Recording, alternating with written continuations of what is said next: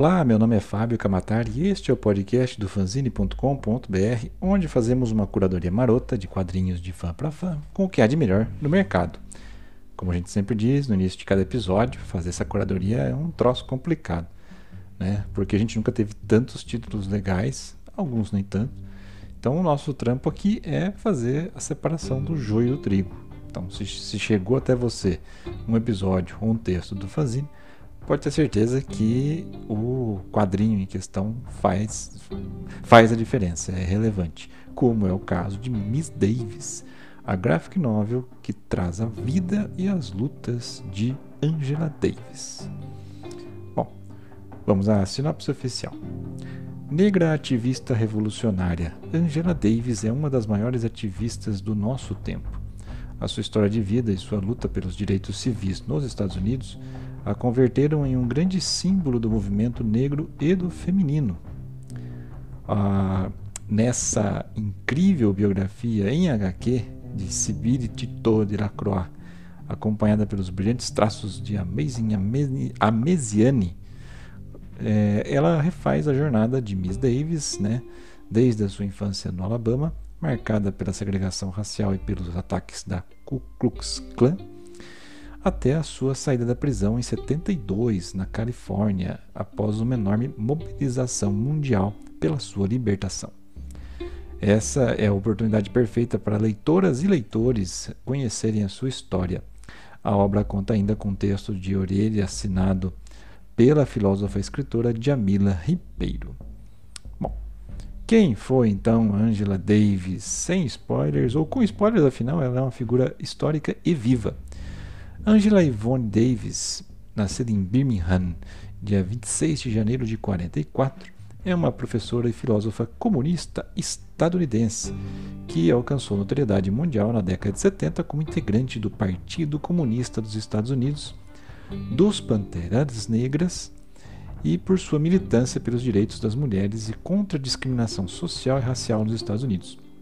Referência entre os marxistas e por ser personagem de um dos mais polêmicos e famosos julgamentos criminais da recente história americana. Angela nasceu no estado do Alabama, um dos mais racistas do sul dos Estados Unidos, e desde cedo conviveu com humilhações de cunho racial em sua cidade. Leitora voraz, quando criança, aos 14 anos participou de um intercâmbio colegial que oferecia bolsas de estudo para estudantes negros sulistas em escolas integradas no norte do país o que levou a estudar no Greenwich Village, em Nova York, onde travou conhecimento com o comunismo e o socialismo teórico marxista, sendo recrutada para uma organização comunista de jovens estudantes. Na década de 60, Angela tornou-se militante do partido e participante ativa dos movimentos negros e feministas que sacudiam a sociedade norte-americana na época.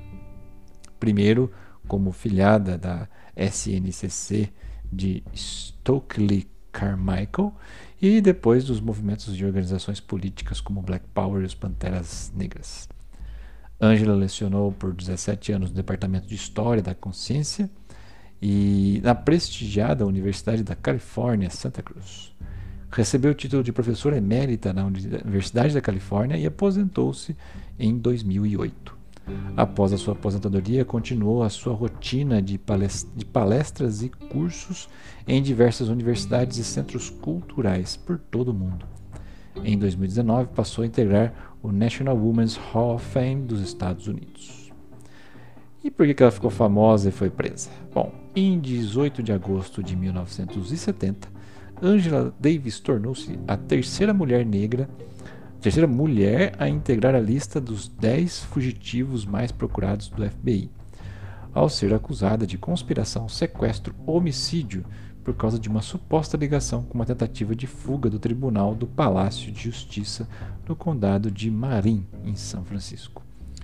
Durante o verão daquele ano, Angela estava envolvida nos esforços dos Pantera Negras para conquistar o apoio da sociedade a três militantes presos: George Jackson, Flita Drungo e John Kluchet, conhecidos como os, os Irmãos Soledad, por terem sido aprisionados na prisão de Soledad em Monterrey. É, no dia 7 de agosto, Jonathan Jackson, o irmão de 17 anos de George, em companhia de outros dois rapazes, interrompeu uh, de armas, né?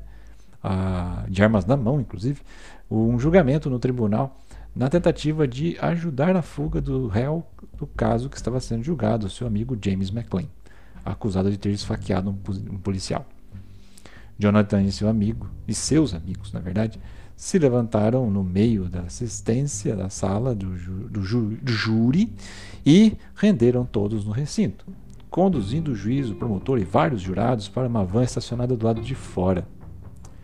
Ao entrar na van, Jackson gritou que queria os irmãos Soledad soltos até o meio-dia, meio-dia e meia, e em troca da vida dos reféns.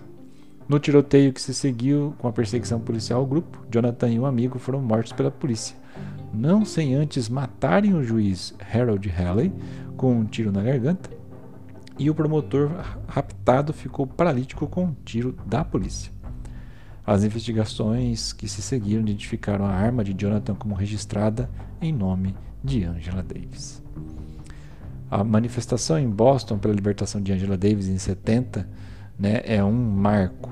Né, com a sua prisão decretada no estado de da Califórnia e o FBI no seu encalço, Angela fugiu do estado e desapareceu por dois meses, sendo alvo de uma das maiores caçadas humanas da época. Acompanhada né, dia a dia pela mídia, até ser presa em Nova York em outubro.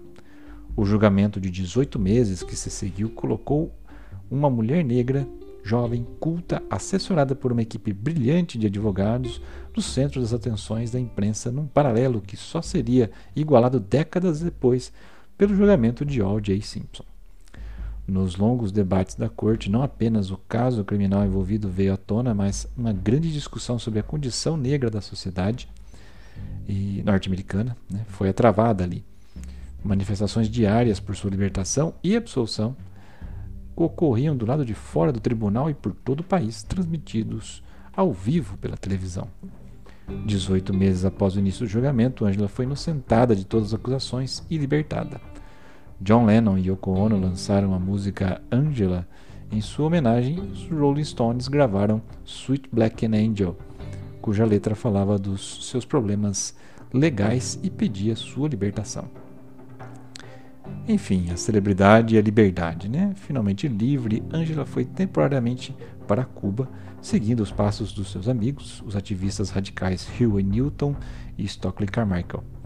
Sua recepção na ilha pelos negros cubanos num comício em massa, foi tão entusiástica que ela mal pôde discursar. De acordo com Carlos Moore, um escritor bastante crítico das relações raciais na Cuba comunista, sua visita ao país causou um grande impacto entre a população negra num tempo em que expressões de identidade racial eram bem raras em Cuba. Suas credenciais revolucionárias permitiram aos nativos se identificarem de público com seus pensamentos sem medo né, de serem taxados de contra-revolucionários pelo governo cubano. Em 75, a militante socialista envolveu-se em um novo embate polêmico quando, em discurso contra ela, o dissidente russo Alexander Solzhenitsyn, em, creio que é assim, meu russo, pelo amor de Deus. Bom, esse cara em Nova York acusou de hipocrisia por sua simpatia para a, União, para a União Soviética, já que omitia as condições dos presos políticos sob um regime comunista. Em sua crítica, Solzhenitsyn uh, mencionava a carta de presos políticos tchecos endereçada a Ângela, na qual pediam socorro, esperando que a sua condição de celebridade comunista contribuísse para livrá-los da perseguição do Estado e que denunciasse as duras condições de sobrevivência na cadeia. Os missivistas diziam-se vítimas da mesma injustiça que a própria Ângela sofrera antes deles, pois também não tinham culpa, mas estavam presos. A resposta de Angela, eles merecem o que tiveram, que continuem na prisão, repercutiu muito na, na mídia da época. Nos últimos anos, ela continua a proferir discursos, discursos e palestras, principalmente em ambientes universitários, e se mantém como uma figura proeminente na luta da, pela abolição da pena de morte na Califórnia. Em 77 e 78, foi atribuído o Prêmio Lenin da Paz. Como complemento a esse post, a esse podcast, a gente recomenda o documentário Libertem Angela Davis, que está disponível no Google Play por módicos R$ 3,90. A edição, que a gente comentou a história aqui, está é, tá disponível na Amazon. Tem link no post desse episódio. Dependendo da época que você comprar, pode ser que pegue um bom descontão aí. É, essa edição tem capa comum, 196 páginas, mas é um brochurão, né? não tem capa dura, mas é um baita livro. Tem aquele formatão, né? 27 por 20 e saiu pela editora Agir né? em 20 de agosto de 2020. Beleza, meus amigos? Se vocês gostaram desse conteúdo, acesse aí o fanzine.com.br para conferir o texto na íntegra e também outras séries de artigos e podcasts, onde a gente mergulha ainda mais no universo dos quadrinhos, agora dentro e fora do mundo dos heróis. Eu fora, o Luciano dentro. Escolha a sua plataforma de podcast preferida, por exemplo, Spotify. Se quiser bater um papo direto comigo, me siga no Instagram, eu sou Kamatari, mas siga também o fanzine_br, que sempre traz as novidades do site. Aproveita e apresenta o nosso podcast para dois amigos que gostam de quadrinhos. Ajude-nos a aumentar os nossos ouvintes e leitores para continuarmos a trazer cada vez mais quadrinhos diferentes ao seu alcance. Por último, recadinho, se você gosta né, de hidromel, sabe o que, que é, quer conhecer mais sua história, os estilos, ou até mesmo produzir a sua própria bebida nerd, a Old Pony conta agora com a plataforma educacional para te ajudar nessa jornada. Trata-se do Old Pony School. Lá você vai encontrar informações não só para produzir a sua própria bebida, mas também para gerir o seu próprio negócio. Acesse agora mesmo educa.oldpony.com.br e comece agora mesmo os seus estudos.